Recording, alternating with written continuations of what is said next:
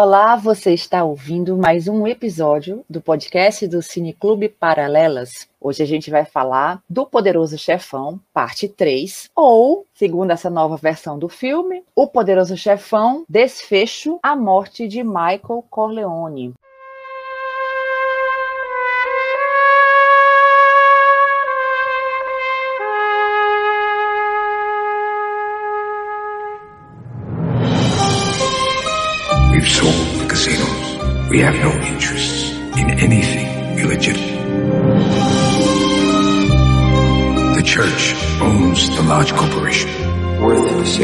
Don Corleone, this deal can make you one of the richest men in the world. Friends, our business together is done. Your old partners, they're unhappy. They think you abandoned them. Just when I thought I was out, they pull me back in. Mr. Corleone, we have a problem. I said we make them dead. You give me the order, I'll take care of it. It's not personal, Godfather. It's only business.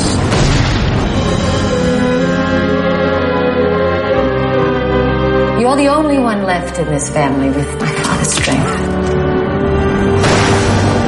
Yourself Vincent Corleone. Our true enemy has not yet shown his face. When they come, they'll come at what you love.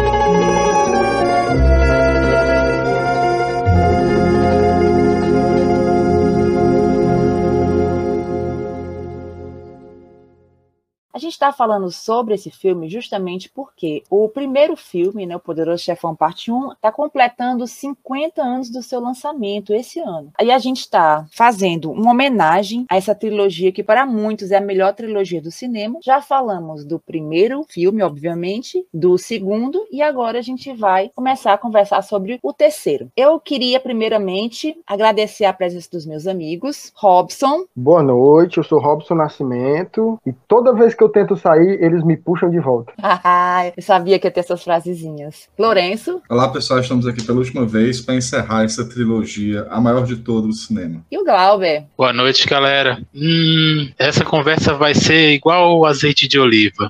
Virgine, solo em titilha. O Albinho falou uma frase que está no Poderoso Chefão Parte 3, mas justamente no Coda foi retirada a cena que ela aparece. E eu acho que esse é até um bom começo da nossa conversa. A gente tem um filme que foi lançado em 1990, depois de 16 anos do Parte 2. O primeiro foi de 72, o segundo de 74, Parte 1, Parte 2. E os estúdios, depois de um tempo, conseguiram convencer o Coppola a realizar um terceiro filme. A princípio, o que ele queria é que esse filme não se chamasse Poderoso Chefão Parte 3, mas ele acabou aceitando né, o que o estúdio queria e teve esse nome quando ele foi lançado. Agora, em 2020, não foi? Ele lançou o, o Coda, né, com esse nome Desfecho. A intenção, me parece, do, do Coppola era que esse filme, na verdade, ele revisitava esse universo construído com o Mario Puzo. Seria uma sequência, mas não teria essa carga de continuação, assim. Acho que seria uma decisão muito inteligente, mas os estúdios não toparam. E a gente sabe que foi um filme que, apesar das suas qualidades, ele teve uma recepção, não vou dizer que foi ruim, mas eu acho que ele teve muitas críticas também. Vocês já tinham assistido esse filme, a, o Parte 3, como ele foi lançado originalmente, em 1990, no cinema? Não, em 90 não. Eu vi depois quando eu comprei o box de DVDs da trilogia, eu assisti os três. Assim, eu gosto muito do terceiro, mas ele não tá no mesmo patamar dos outros dois mesmo, não. Mas eu acho que ele não precisa estar, né? Porque se ele foi, como você disse, ele foi construído como se fosse um epílogo, né? A morte de Michael Corleone, ele não é para ser a terceira parte do primeiro e do segundo. Porque o primeiro e o segundo se encerram muito bem ali. Inclusive, eu li que foi o primeiro filme americano a ter um nome parte 2 em um filme foi o, o Poderoso Chefão. Não tinha a mínima ideia desse tipo de coisa. Me parece, inclusive, que os produtores na época contestavam isso, eles não queriam. Porque Não essa queriam. história de parte 2 dava a ideia de que a parte 1 um não era suficiente ou não era boa o suficiente. Sim. Já ao final, já no, no momento de se fazer o terceiro, não, né? Eles que insistiram para que houvesse o parte 3. O Renato, nosso amigo, não está participando, porque está afônico, mas ele está dando aqui várias dicas no chat. Está dizendo que o primeiro não tinha parte. É, não tinha parte, mas depois, quando ele foi lançado, ficou parte 1, não foi? Não, não originalmente. Mas a gente pode consultar aqui o oráculo, né? Desculpe interromper, mas isso me chamou a atenção que, como essa história de dividir o filme em partes era inédito para a época, até porque a ideia de continuações como franquia, que é algo que é tão comum hoje, a época não era tão comum, torna interessante o fato de um outro filme que foi lançado alguns anos mais tarde, mas que não tanto tempo assim, que é o A História do Mundo Parte 1. Com a ideia do Parte 2 do Poderoso Chefão, o Mel Brooks tira sarro justamente dessa inclusão do Parte 1. Uhum. Tanto que muita gente até hoje não sabe que o filme é uma única parte e a piada é essa. Ah. então a gente tem um filme que foi lançado há pouco, é uma nova edição desse filme. Ele tem algumas cenas que foram retiradas, não é isso? Ele é um filme um pouco menor, mas ele tem um começo diferente e um final um pouco diferente também. Algumas cenazinhas também que não estão no começo e no final. Vamos lá. O Glaubinho, eu sei que ele reassistiu há pouco tempo o parte 3, mas me parece que é o seguinte: o parte 3 começava com uma cena da casa do Michael no, no lago, que aparece na parte 2, meio devastada, né, meio isolada, e logo em seguida a gente viu o Michael escrevendo uma carta para os filhos. É, passava essa morte do Fredo. Passava a morte do Fredo, né? Passava escrevendo a carta e em seguida tinha realmente uma outra, uma outra cerimônia, né? Uma, uma celebração, acho que era a condecoração do Michael e a festa, né? Festa da família. Nessa versão agora, ele começa o filme com uma, uma, sequência que ela ia aparecer no filme original, mais ou menos uns 40 minutos de filme. Só que eu acredito que essa decisão dele de começar o filme apresentando a questão do Vaticano, né? Eu achei que foi mais interessante, porque já mostra que quando a gente vai ver a festa, que aquela festa na verdade, ela não tinha uma intenção de condecorar uma pessoa pelos seus feitos, por ser um benemérito, não. Na verdade, era uma troca de favores mesmo. O Michael mais uma vez comprou um status de homem de bem. Então fica bem claro nessa versão agora. Na versão anterior, nem tanto. Você até poderia se iludir um pouquinho com o Michael no começo. O que, é que vocês acham? Essa alteração no novo corte, ela me chamou muita atenção justamente porque o primeiro filme, a primeira parte da trilogia, ela iria começar com uma festa do casamento da Connie e depois iria ter a cena do padrinho atendendo os pedidos dos seus convidados, etc e tal. Então então, o Coppola, quando ele monta a terceira parte na época, ele comete o erro que ele quase cometeu na primeira parte. E eu acredito que isso é um sinal de que a parte 3 ela foi um pouco prejudicada pelo tempo de, de, distância entre o filme 2 e o filme 3. Porque o Coppola ele passou por uma sequência de estresses na própria filmografia que acaba tornando nítido que ele perdeu um pouco do tesão de fazer filmes e isso acabou sendo consequencial para a parte 3. Tanto que quando ele chega em 2020, em plena pandemia, ele se volta para esses filmes, remonta Apocalipse Sinal e remonta a parte 3 do Poderoso Chefão, aproveitando que agora tendo tempo e dedicação para poder fazer a versão que ele queria, ele acaba trazendo o Coppola inspirado novamente ao querer contar a história que ele queria fazer. Porque o próprio Apocalipse Sinal já foi um estresse muito grande, e eu imagino que, por consequência, a parte 3, a época tenha sido para o Coppola. Eu acho que assim apresenta, né, pra gente um filme mais claro. Apesar da gente já ter assistido o parte 3, e já saber da história, eu imagino assim, já tinha assistido há muito tempo, então, para mim, foi muito mais fácil entender esse filme agora. O Renato aqui colocou que ele ficou entre 4 a 5 minutos mais curto. Não é, não é Eu só. Eu ele bem mais curto. É, mais curto, mas ele é mais ágil. Ele é mais, mais ágil, ágil, também. Ele é mais fácil ele tem 2 horas e 40, o outro tem 2 é. horas e 50 e pouco. Então tá, então a gente tem basicamente essa, essa diferença aí no começo, mas a gente vai ver algumas outras coisas que a gente pode comentar antes da gente falar das outras diferenças. A gente vai ver o Michael Corleone, né? Vai ver o Al Pacino um pouco mais envelhecido e envelhecido também para o papel. Ele, ele foi envelhecido para o papel e com corte de cabelo que virou uma polêmica também, acho que é. totalmente boba, desnecessária, como se aquele ali não fosse mais o Michael, como se aquele ali já fosse o Alpatino, né? Com um corte de cabelo muito diferente. Como se as pessoas, depois de algum tempo, não pudessem mudar também, né? É, eu não sei se vocês podem me dizer, essa história, ela se passa, acho que nos anos 70, antes dos anos 80. O filme foi feito em 1990, mas a, o, a história se situa, eu acho que é isso, nos anos 70. Então, como a gente vê ali a morte do Papa, né, do Paulo VI, se eu não me engano, e a, a nomeação do ficcional Cardeal Lamberto, né? Que é outro nome, Papa João Paulo I. Então é mais ou menos ali por volta de 77, 78, né? É, é mais ou menos isso aí. Então o Michael tá envelhecido, porque o primeiro filme começa no, no pós-guerra, né? Primeiro filme ele volta como herói de guerra, né? Então dá a entender ali que é por volta de 46, 47. É. Aí depois Alguma tem um salto temporal substancial, né, pro segundo filme. Provavelmente ele no começo dos anos 60 e depois aí agora no final dos anos 70. Eu vi alguma coisa que o, o, Coppola fala disso, que o fato dele ter colocado o Alpatino com o cabelo cortado criou realmente um, um, uma polêmica enorme para esse filme. Não entendo muito fazer bem. uma peruca. Que ridículo, que ridículo, que ridículo.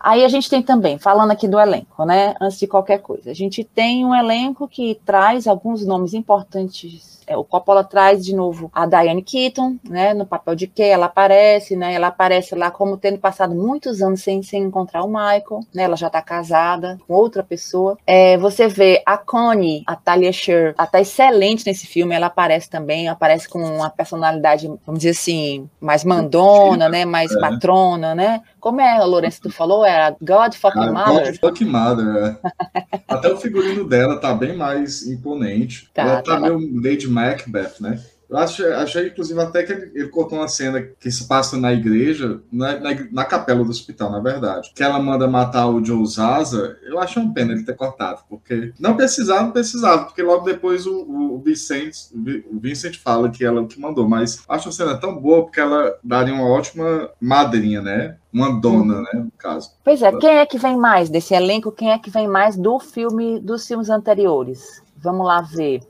A gente tem é, é o cantor, né? O, o, o, Sim, é. A gente tem esses personagens personagens mais periféricos, né? É. Mas que eles são revisitados, né? Tem um padeiro que aparece, tem um cantor que aparece, né? Vai aparecer também o protetor dele na, na, Itália é o. Dom Tomazino. Parece que o ator mudou, não foi isso? Me falaram. É. O Alneri, né? Uhum. Agora, assim, tem uma, uma ausência que é terrível para esse filme, que eu acho que pesou bastante, que é o Tom Hagen, o Robert Duval. Não conseguiu Mas... chegar num acordo com os produtores. Os produtores, né? Vacilaram bastante aí. Vacilaram, eu pagava os 5 milhões que ele pediu na hora. Pagava. E agora acho que o Coppola foi meio fraco aí também. Ele podia ter. Ele não tinha mais já... tanto poder, né? O Coppola. Né? É, talvez. Eu sempre digo para todo mundo que o Tom Hagen é meu personagem favorito do, do, da, da, trilogia e para quem tem esse, essa diferencial, realmente faz muita, faz muita falta mesmo durante o filme. A gente vê ali que muita cena que seria com o personagem, né? O que ele sabia do Michael e de tudo mais. Com certeza. O advogado, que faz o advogado, né? Que é o BJ, né? Que é o George Hamilton, muito fraco. Muito genérico.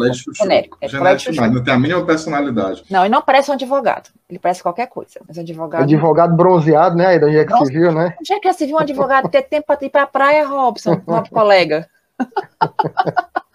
Não dá, né? Pois é.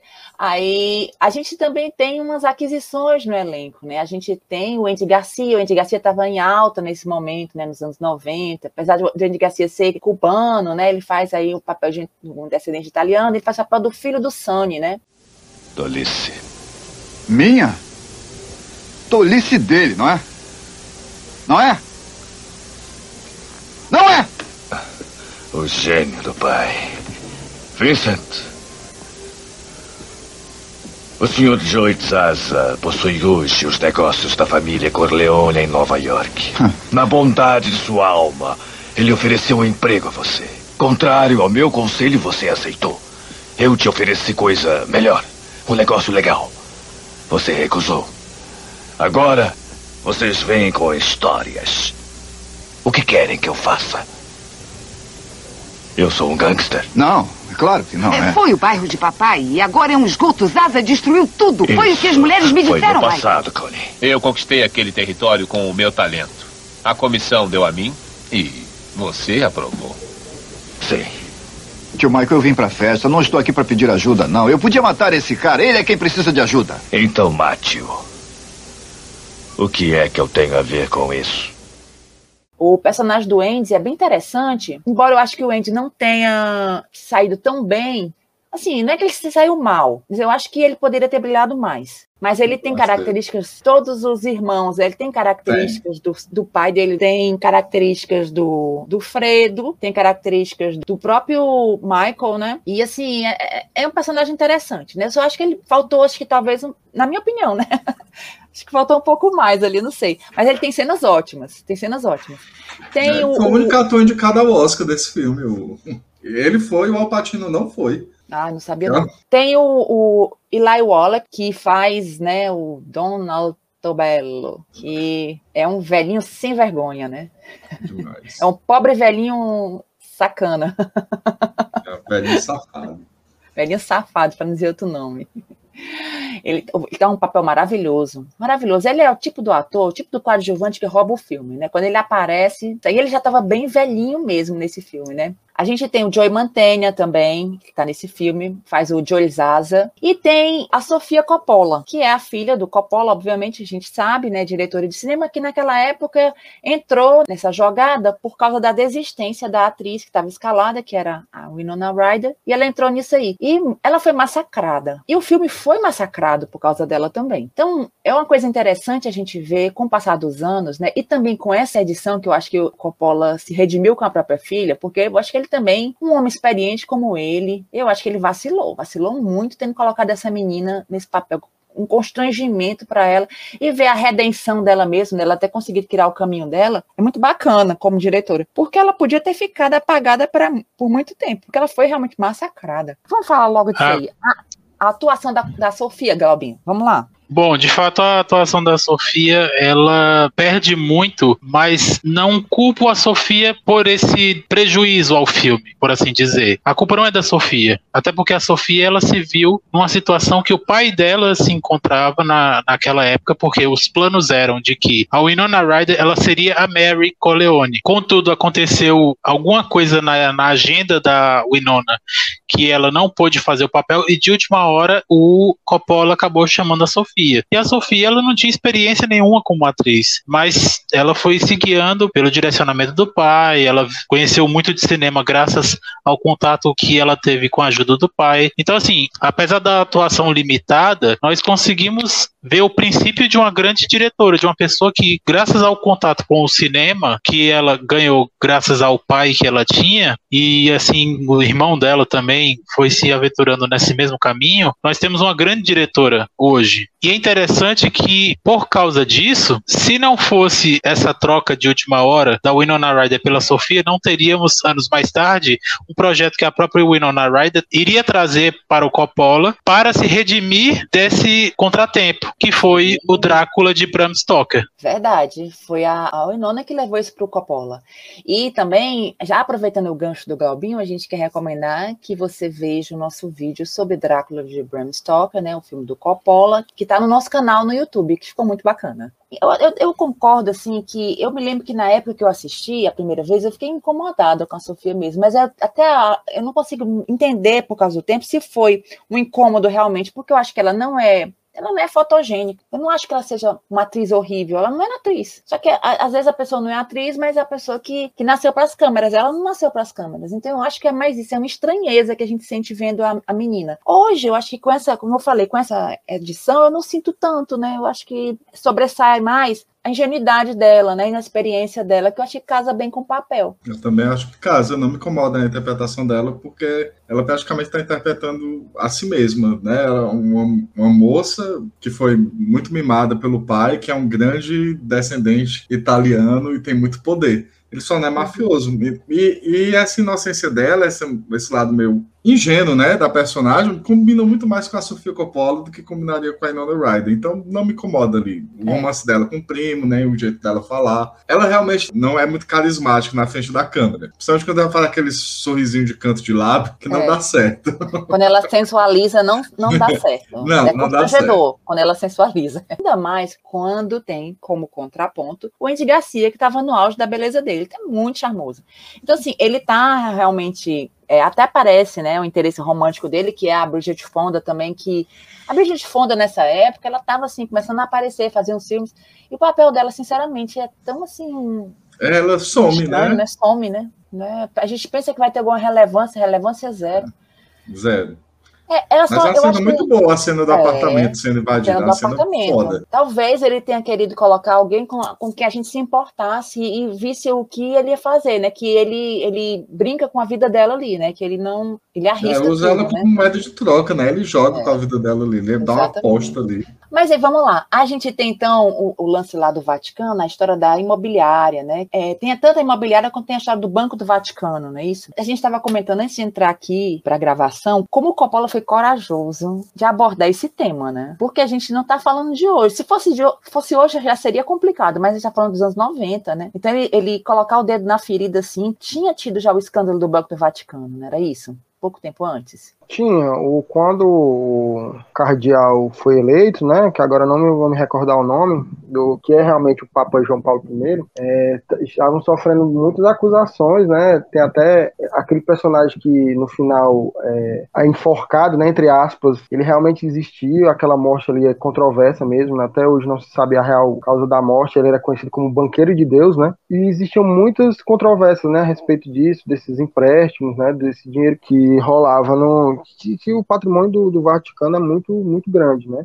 E quando o Papa foi eleito, na verdade, conclave, né, que se chama, ele teve essa promessa realmente de que ia sanear essas, essas questões, né? E ele morreu com 40 e poucos dias de papado, né? o que suscitou muitas teorias da conspiração. Tem alguns livros escritos sobre o assunto, e o Coppola se vale de um desses, né? Do, a questão do chá lá depois, que ele foi dado e ele foi encontrado morto. Existem muitas versões de, de quem realmente encontrou o corpo dele. E o Coppola faz isso ali logo um pouco mais de uma década depois, né? Ele coloca mesmo o dedo na ferida e ele acaba fazendo disso o cerne do filme, né? Esses negócios uhum. escuros, escuros do, do Vaticano, né? Com, com a máfia, que também era uma suspeita que existia na época, essa lavagem de dinheiro. O Coppola realmente ele é um ele é um desbravador, né? Ele é um cara muito que tem uma coragem muito grande, assim. Sempre na, na carreira dele sempre se arriscou muito. E esse é um, um indício, né? Esse é um, um, fato que corrobora essa, essa questão dele de ser um desbravador e destemido. No nosso primeiro episódio, a gente fala que o Poderoso Chefão é uma analogia ao capitalismo, né? Acho que o Robson que tem essa, esse comentário. Né? E se a gente for pensar que no primeiro filme a gente está falando de uma escala, uma escala de família ali, do, de famílias em Nova York, e a gente vai para o segundo filme, apesar de ter uma parte que é uma prequel, né, como a gente fala, é, mas na verdade ele amplia aquela escala de negócios. Ele já está passando por um, um, negócio que vai para outros países, né, é, aquela tentativa de fazer negócio em Cuba e outras coisas mais. Então assim a escala vai subindo de negócio, se mede com a política, né, tem o tal do senador, tem tudo isso. Nesse agora ele vai para uma escala da igreja, né, dos negócios no Vaticano, um negócio de alto escalão, altíssima influência. Só que quanto mais realmente ele vai ampliando a, a, sua zona de atuação, até talvez nessa tentativa, como ele diz, de legalizar os negócios dele, ele vai encontrando corrupção, porque a corrupção ela faz parte desse sistema. Então não, existe isso. Então o fato de tornar os negócios legais não quer dizer que não vá encontrar corrupção e, e outras coisas mais, né? Assassinatos, tramóias, e safadeza mesmo, né? Porque o que eles fazem com o Michael ali, os negócios do Vaticano, né? Da imobiliária, eles precisam que o Michael dê uma, uma imensa quantia de dinheiro para assumir essa imobiliária. Só que eles dão uma volta no Michael, né? Pegam o dinheiro do Michael e ele fica lá, sem ter a que recorrer, né? É, o Michael fala verbalmente no filme que o sonho dele sempre foi legitimar a família mas ele diz que fora do mundo dos gangues, no mundo dito legalizado, eu, só o que ele encontrou foi também corrupção, né, e, e falcatrua, e morte, mentira, então ele fica sem saída. Mas a gente vê o quê? A gente vê que ele tá ali também, né, a tentativa dele, ele vê que o tempo tá passando, que ele tá só, que ele tá doente, ele tá bem doente, ele tá com diabetes, então ele tem crises, né? E ele tenta se reconciliar com os filhos dele, de alguma forma. Ele tenta, obviamente, né, passar. Não vou dizer que ele tenta ser honesto, ele tenta passar a imagem de honestidade, mas o que ele quer também é se reconciliar. Ele vê que tá ficando só e caminhando para o final da vida dele. Mas assim, é uma coisa até que o Robson falou: o Michael não deixa de ser um mentiroso, né? Ele, ele é um mentiroso convicto, né? Acho que ele acredita nas próprias mentiras, não é possível, né? Ele já começa mentindo na cena lá com o filho dele, que quer ser artista, ele fica dizendo que diploma de direito é como se fosse como se fosse um seguro. Deixa de ser mentiroso, Michael. Tive que pausar e tirar a foto e mandar para os amigos.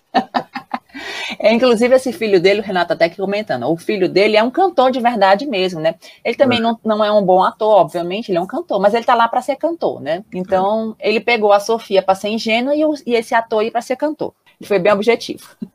Os do Michael são particularmente talentosos, não. Pois é, então assim, tem essa tentativa de reaproximação com a Kay também, né, como a gente já tinha falado, e a Diane Keaton, ela tem bastante oportunidade nesse filme de aparecer, né, ela poderia até aparecer mais, eu acho, porque tem uma, uma tentativa do Michael de se reaproximar dela, tentar limpar um pouco a imagem dele, né, mas a Kay não é burra, que já sofreu muito na mão dele, né, e em algum momento do filme ela vai falar que nunca deixou de gostar dele, só que ela sabe quem ele é. Né? Ele não, não vai mudar, não vai. Tem uma cena lá que ela dá uma, dá uma patada nele, que ele fala ah, assim, não, eu vou te mostrar aqui, vou te mostrar aqui a Sicília, a história da minha família. Aí ela, eu sei muito bem a história da sua família. Sim, é, é verdade. Inclusive, é, tem uma cena quando eles estão lá passeando na Sicília, que tem um, teatrinho de marionetes, é. um teatrinho para criança super mega violento. E ela olha com um olhar que só podia ser esse povo assim, porque desde cedo se acostuma a criança que a violência é bonita, né? Que a violência é uma, é uma, é uma forma de expressão, né? Não deixa de ser, né? Mas para criança. Fala, Lourenço. É um teatro meu que, que diz que a filha dele vai morrer, porque é um pai matando a filha, se não me engano, uma coisa assim. É. Mas eu estava dizendo, queria dizer que o, o, isso foi muito criticado na época, porque eles, o público queria muito o Michael mais, mais fodão, né? O Michael mais vingativo. E esse é um Michael bem mais fragilizado, é. né? Não é o Michael no auge do, dos seus poderes nem da sua influência. É um Michael que quer se conectar. É um Michael muito humano, inclusive. E é muito contraditório porque a gente sabe que o Michael é o monstro que ele é e, e em várias cenas você se sensibiliza muito com a condição dele. Eu, particularmente, aquela cena que ele se confessa, eu acho uma cena muito, muito emocionante, né? Ele se, se despede de toda a vaidade dele. O modo como Coppola filma, né? Ele filma de trás nas colunas, parece um, um confessionário. É. é uma cena muito bonita. A cena do próprio ataque dele na cozinha, né? Da, é. Ele, ele, é uma pessoa, a cena que ele que a irmã dele está injetando Insulina nele. Não, não, insulina nele também. Então, ele não é aquele homem ultra poderoso do, do segundo filme. Passou-se um tempo grande ali, né? É outro Michael. Inclusive, ele tá mais desarmado. É, né? Desarmado. Inclusive, Lourenço, foi bom você falar, a irmã dele vai ganhando poder justamente ao lado desse homem que vai se fragilizando. Ela Sim. vai, ela chega ao ponto de dar ordem, ordens para matar as pessoas, porque ele para de fazer isso. E você vê ali, justamente quando entra em cena o Vincent, o filho do Sony, é, você vê que o Michael tenta ali de alguma forma, né, dizer que precisa de advogados, ele não precisa, né, de valentões e tal, mas ele precisa de alguém que tenha esse ímpeto para lidar com essa situação também, porque ele está ali, né, sem já disposição, sem ânimo algum, né? E aí a gente vê também aparecendo aí nessa, nesse núcleo, né? Aparecendo o Joe Zaza e o Dom Altobello, que a gente, a gente imagina que todo mundo já tem assistido aqui, e tal. O Dom Altobello é o, é o grande vilão do filme, né? apesar de parecer em algum momento que é o Joe Zaza. Mas é o Dom Altobello que trama tudo ali com aquele seu ar de velhinho, bonzinho, né? Eles querem, de alguma forma, continuar usufruindo da, da influência do Michael nesse novo negócio, né? Que ele, ele quer realmente que seja um negócio totalmente separado. Então, acontece nesse momento um atentado. Eles estão reunidos, né? Estão reunidos em Atlantic City, é isso? É Atlantic City isso, estão? É onde em tem Atlantic os cassinos City, lá. Onde tem os cassinos. E ele se encontra com os chefões e tal, explica que ele vai ter que sair, e tem uma briga com o Joe Zaza lá. Sim, o Joe Zaza já tinha, já tinha aparecido na festa lá de, de homenagem ao Michael, e o Vincent assim tinha estranhado com ele, né? O Vincent arranca um pedaço da orelha dele, né? Larga-lhe a é, mordida, né? Mandou o Mike Tyson pra cima do. É, do. Fez o Joizazo de Holyfield. Foi. Aí então ele já tinha esse, essa, essa sensação, né? Então eles estão lá nessa. Volta lá para Atlantic City. Então tem aquela discussão, o Michael não vai, o Michael não arreda pets, não, acabou, vou recompensar, dar cheques milionários os ex-associados dele, e você vê o Joey Zaza se retirando e o Dom Altobello correndo atrás. E logo em seguida, as pessoas que estão ali são trancadas e começa uma cena incrível de um ataque de helicópteros. Então, assim, uma carnificina. E o Michael só escapa porque tá com o Vincent, né? Então, aí acho que ele, ele tem a consciência de que ele precisa sim do capanga dele. Ele não, não dá para ele ficar sem a violência, né? Então, assim, uma cena terrível. Aí ele fica. Quem seria ali? Traidor fica meio claro, né? Que seria alguém que tinha saído da sala, Joe Zaza. E a dúvida seria se Dom Altobello estaria participando daquilo ali ou não. O Michael, eu acho que ele já intui que sim né? Que ele já sabe. Tá. Mas ele vai se certificar na Itália. Ele aproveita a oportunidade que o filho dele já está se lançando como cantor de ópera e tal, vai fazer uma apresentação no teatro na Sicília. E o Michael vai lá, vai se consultar com o protetor dele, da que a gente vê o Dom Tomazino. O Dom Tomazino também aparece no primeiro, né? Não é isso? Que até Ele aparece no segundo, né? No flashback lá que o, ele aparece no que o segundo. Vitor, o Vitor vai vingar a, fa- a família dele, aí ele, quem leva ele pro, É, pro, pro antigo Dom da Sicília é o Dom, Dom Tomazino, a Tito. versão Dom Tito. A versão mais nova do Dom Tomazino, né? E ele é alvejado, né? Aí ele fica, ele vira, fica paraplégico nessa história, né? Porque ele é alvejado nessa, nessa, nessa vingança, não é isso? Se eu não me engano, ele é até carregado, né? Pois é, então Uhum. tem uma história, né? Tem uma história do Dom Tomazino de muita, muita lealdade do Dom Tomazino com a família do Dom Corleone, né? A família Corleone. Então ele vai se consultar e o, o Dom Tomazino quase não fala mais, mas ele fala o suficiente para dizer, né?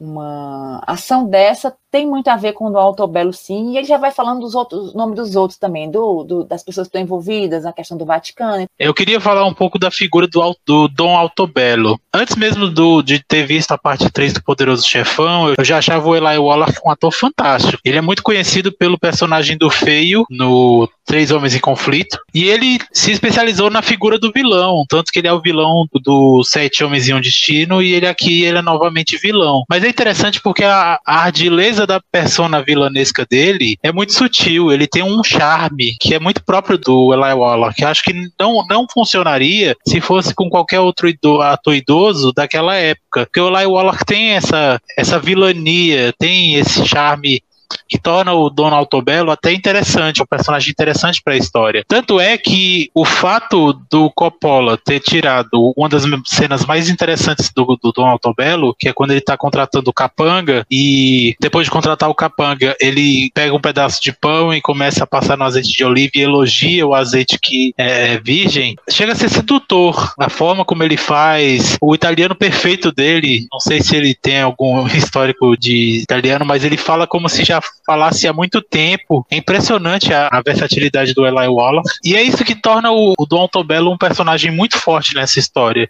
Acho que uma das melhores coisas desse filme é justamente a figura do Eli Wallach como Dom Altobello. Concordo plenamente. E vai todo mundo para a Itália. Todo mundo vai passear na Itália. Dom Antobello vai estar lá, né, os filhos do Michael vão para a Itália, a família, né, a Kanye, até a, a Kay vai para a Itália, né? E lá o Michael, ele tem essa cena, né, que o, o Lourenço falou, né, que ele, ele vai, por orientação do Dom Tomazino, ele vai falar com um cardeal que é o Lamberto, né, que vai ser eleito papa, mas um cardeal que é uma, uma- pessoa honesta dentro da igreja, confiável.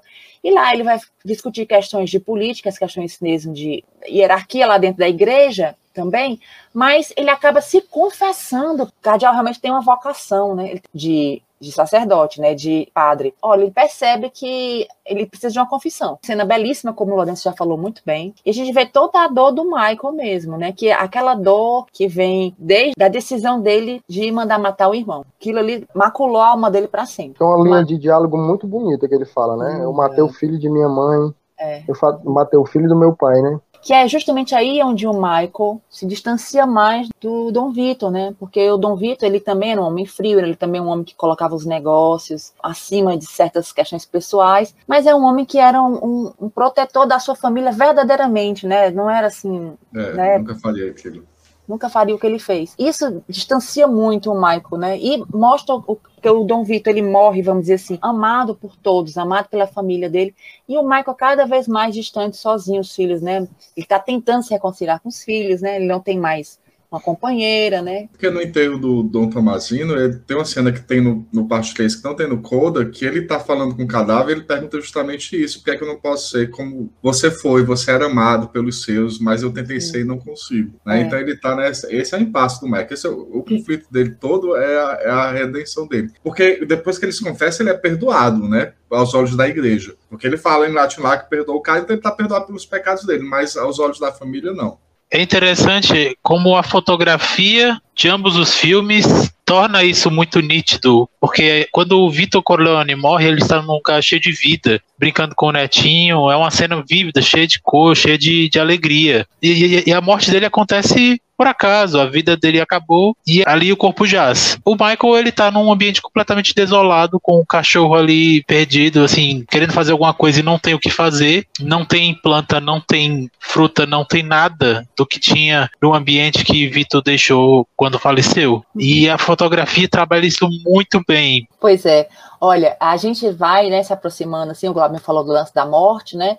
E a gente sabe que isso aí é uma, o final realmente, apesar desse filme se chamar Morte de Michael Corleone, ele é parecido, mas tem uma diferença fundamental, né? Você não vê a morte do Michael nesse filme. A morte dele seria a morte em vida. E por que que acontece essa morte em vida? Porque vai acontecer um fato, de todos os fatos dramáticos que aconteceram com o Michael, vai acontecer nessa próxima sequência o pior deles, né? Que é o fato dele ter a filha dele sendo morta na frente dele uma sequência que começa com justamente a ópera, né? Com a ópera da Cavalaria Rusticana. Esse teatro em que ele foi gravado tinha acabado de ser restaurado, é belíssimo, né? Então, assim, se o filme, por alguma questão assim, realmente não era perfeito, se não dá para comparar com o primeiro e o segundo, concordo plenamente, mas uma parte desse filme que para mim está no nível dos outros é essa. É incrível o que ele é. consegue fazer ali. Tem toda uma tensão que ele vai criando, né? E os vários acontecimentos vão culminando ali na, nessa, nessa sequência da ópera, né? Tem tanto a questão da Cones ter se tornado essa conciliere informal, ela envenena os canoles, né? Os benditos canoles estão desde o primeiro filme, né? Tem toda aquela trama ali para matar o Michael, né? Que a gente vai vendo o assassino de aluguel tendo várias, é, vários é, quase como se fosse um videogame, né? Ele vai passando as fases, assim, vai criando os obstáculos, ele vai superando. Aí tem a, a história dos capangas gêmeos, né? Que o Lourenço antes falou, que depois virou moda esse negócio de capanga gêmeo. E, por fim, né? O desfecho é com, a, com o assassinato da Mary, né? E é engraçado que o filme vai dando várias pistas, né? O Lourenço falou antes da ópera, né? Que é um, a história de um pai que mata uma filha. E ela também tem todo um, um, um, lá pela metade do filme, tem toda uma parte onde eles vão revisitar a história da Polônia, né? E o Michael vai falando e tudo, que ela foi morta, a capanga dele que armou para ele, né? E ela, e ela dirigiu o carro, que eles falam disso, né? Da, dessa questão do, das pessoas de fora serem atingidas pela essa é. vida que eles levam, né? Da máfia. É o pedido depois que ele faz pro Vincent, né? Para se afastar dela, justamente por conta desse risco é. contempla o álbum, né, de casamento do pai dela, né?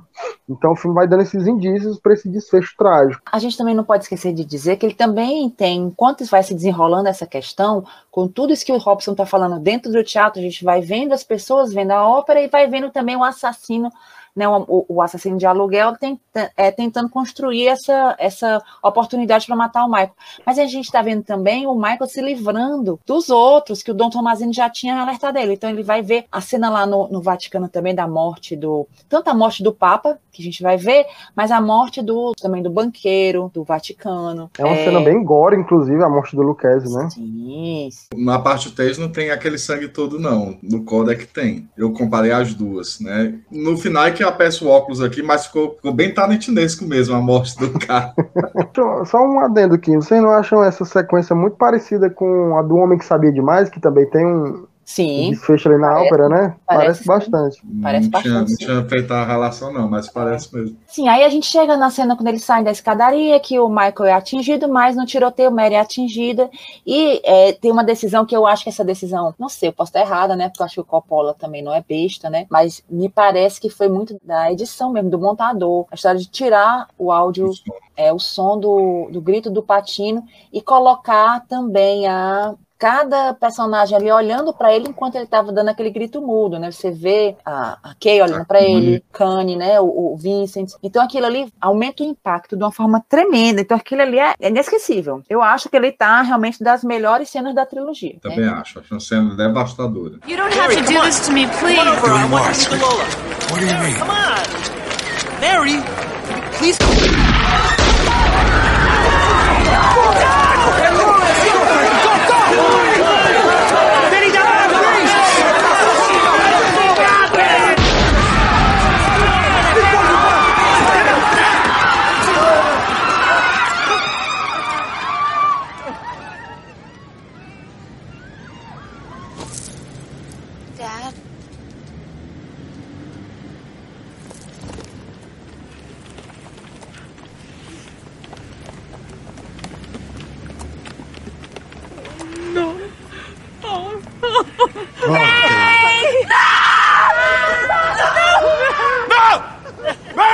Mary! Mary!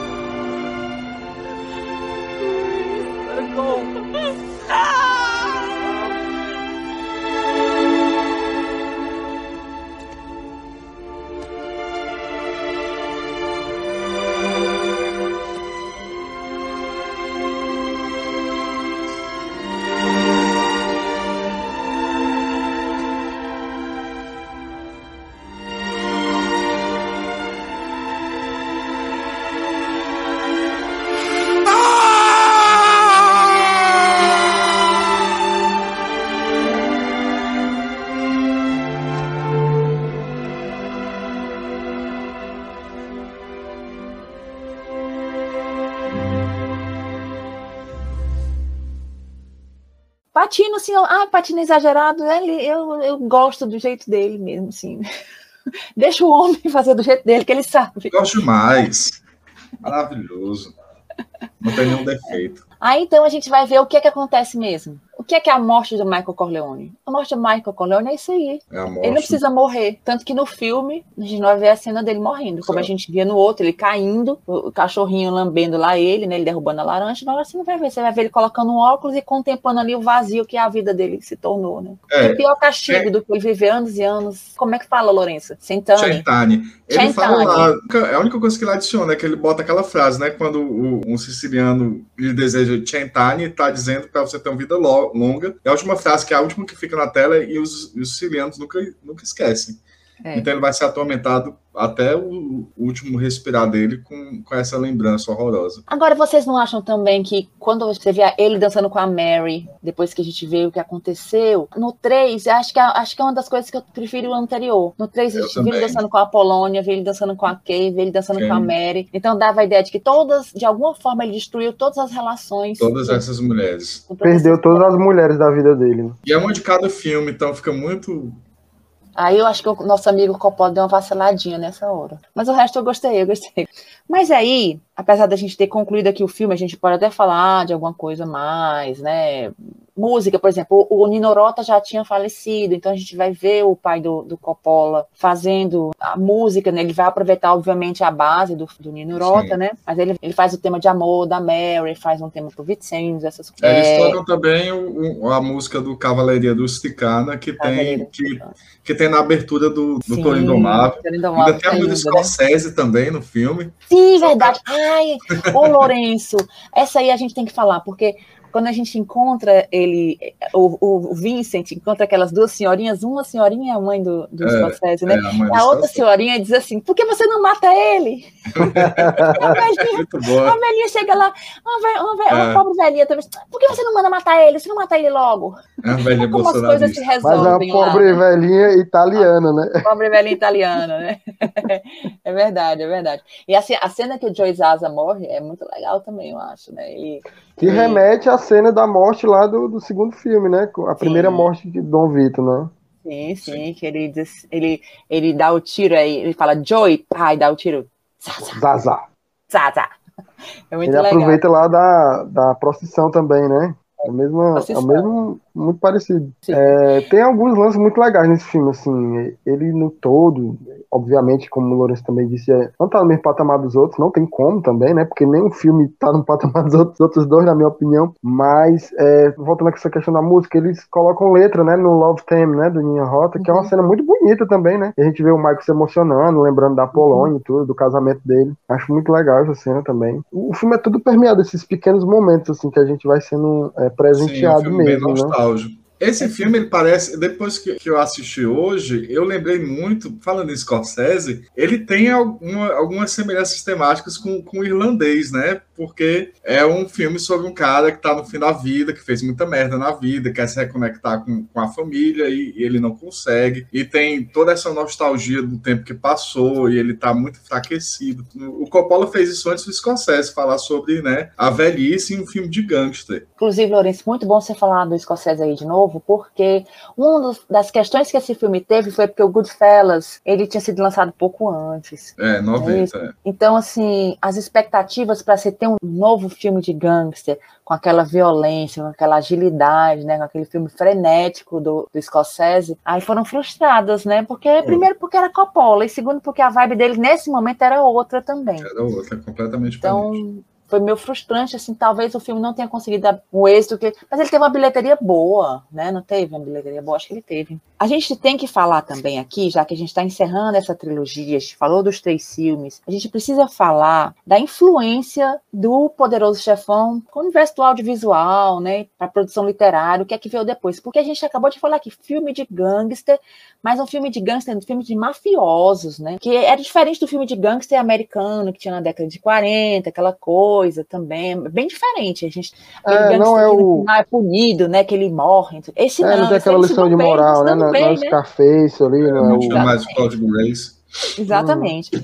Aí então, o que, é que a gente vai ver? A gente vai ver depois disso uma série de outros filmes abordando. Você vai ter o próprio filme do, do Scorsese, que a gente acabou de falar. A gente vai ter aquele Donnie Brasco também, vocês lembram que teve com o. Donnie Brasco, com o Johnny Depp. Johnny Depp e o Al Pacino. A gente vai ter que mais? Que mais que vai ter as paródias, né? Depois a gente vai ter as paródias, né? Meu vizinho mafioso, máfia no divã. É um movimento que sempre tem em Hollywood, né? Que quando se consagra no estilo, aí as paródias começam a aparecer também. Depois vai ter Verdade. Sopranos também. Ah, e a gente vai pra televisão. É, Sopranos, Sopranos é demais. Sopranos ele referencia o tempo todo, né? Todo, ele tá falando, todo, as mulheres todo. se reúnem para assistir o, assistir o Poderoso Chefão, aí não sei. Fala mais, Robert, tu que sabe de Sopranos mais que ninguém. É, o Sopranos, ele já vai com uma abordagem mais é, realista, né? Que eu já li uma análise uma vez que eles falam assim que a, o Poderoso Chefão ele trata meio que a aristocracia da máfia, né? São as famílias reais da máfia. E os Sopranos é o pessoal ali, série B, série C, né? O subúrbio, é aquela máfia mais comezinha da vizinhança. Mas a, a influência é inegável, porque tem até um personagem na primeira temporada que ele fica direto repetindo os diálogos, né? Então, esse diálogo que eu abri o podcast, no, acho que no piloto ele já fala, né? Sempre que eu tento sair, eles me puxam de volta, né? Eles deliriam, assim, porque é. rola essa identificação do, dos personagens com o poderoso chefão. A máfia, ela, ela rende, assim, grandes histórias, né? Porque tem muito essa conexão da construção mesmo dos Estados Unidos ali, essa coisa subreptícia, né, essa coisa do, dos bastidores meio que do sonho americano tem muito da, da questão da máfia, né. A influência é muito, muito inegável, assim. A gente vê desde é, referências visuais que Poderoso Chefão é, aborda em outros filmes, até diálogos música, inteiros, né, na música. É sempre muito, muito presente, assim, na cultura americana no cinema de um modo geral, né. Eu acho que quando esse filme foi lançado, o Poderoso Chefão já estava entranhado na cultura pop. Quando o segundo foi lançado, acho que não, mas é, quando esse aí foi, por isso que a expectativa era muito grande. Porque nunca disseram que ia ser feito um terceiro filme. Não tinha mais livro, não tinha mais o que contar, né? Mas uhum. sempre houve muitos projetos. E quando ele resolveu fazer, ele fez do jeito que ele quis. Eu vou ler aqui uma pergunta que o Tiago Silveira, né, nosso ouvinte, o Tiago colocou no, num comentário do Instagram. O Tiago diz assim, ó. É, até hoje eu não tenho notícias de nenhum spin-off ou alguma série com história sobre o intervalo entre o 2 e o 3, ou fatos pós-3, novos personagens, etc. Fica a pergunta, por que até hoje nenhuma Netflix da vida fez como a Disney, que realizou um belíssimo trabalho de estragar completamente o universo Star Wars em busca de uma enorme pilha de dinheiro? Graças a Deus, né? Mas olha, Tiago, é o seguinte, ó existe realmente um comentário de que ia ter um quarto filme, que ia se tratar da história do Vincent e ia tratar do Sony, o jovem Sony. Ia ser alguma coisa desse tipo. Acho que o Puzo estava escrevendo, né? Mas aí ele morreu. Né? Ele não, não sei se ele concluiu. Alguém sabe dessa história? O que eu li foi isso, justamente que ele morreu, deixou incompleta e eles abandonaram a ideia. Pois Mas é. isso é muito legal, um filme com o Vincenzo, eu achar ótimo. Vincenzo, exatamente. Se fosse o trator, seria melhor. Não, não, eu gosto, de, eu gosto muito do Andy Garcia, só que eu acho, eu acho que ele... lá dos intocáveis. É, eu só acho que ele tava assim, até me surpreende essa história do Oscar, eu não sabia realmente. porque eu acho que ele tá um pouco travado, né? Eu já vi outros filmes do Andy Garcia que ele não tá travado, não. Ficou nervoso, cara. Eu acho que- Ah, quem É não muita ficaria, responsabilidade, né? Muita responsabilidade Responsabilidade, muita responsabilidade, é. Eu acho. Acho que o, o novo filme com Andy Garcia se aproximaria muito do personagem que ele faz no segundo filme da Pantera Cor-de-Rosa. Eita, ai, Glaubinho, coitado dele. Baita referência. Ele fez um, o Andy Garcia fez um filme que eu acho legal, que é do a história do Modigliani, né? Eu achei que é bem bacana, assim. Ele é bem, bem diferente, né? Aquele papel do Andy Garcia violento. Ele teria recurso para fazer outras coisas, assim. Mas infelizmente é, é aquela história, filmes que não veremos, né? Só voltando essa questão do spin-off, vai sair a série agora contra os bastidores, né, do, do, do filme. Aí pode ser esse primeiro movimento aí no rumo de estragar as coisas, como a Disney faz. Pode ser, pode É, ser vai sim. sair mesmo. Porque é a tentativa de contar os bastidores do primeiro filme, da gravação do primeiro filme. Então a gente vai ver que é uma, uma puta história.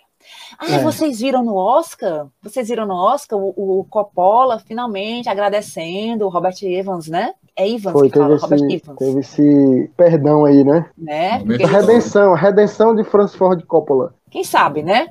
Mas vamos lá, vamos fazer aqui um apanhado geral. A gente está encerrando aqui nessa trilogia maravilhosa, falar sobre essa trilogia maravilhosa por ocasião dos 50 anos do Poderoso Chefão. E eu gostaria de saber agora, melhor momento de toda a trilogia para vocês. Só pode dizer um e tem que dizer o que vem na cabeça agora. É para ser de coração aí, vai. Não vamos ser o Michael, não. Não racionalize, não. Bora aí.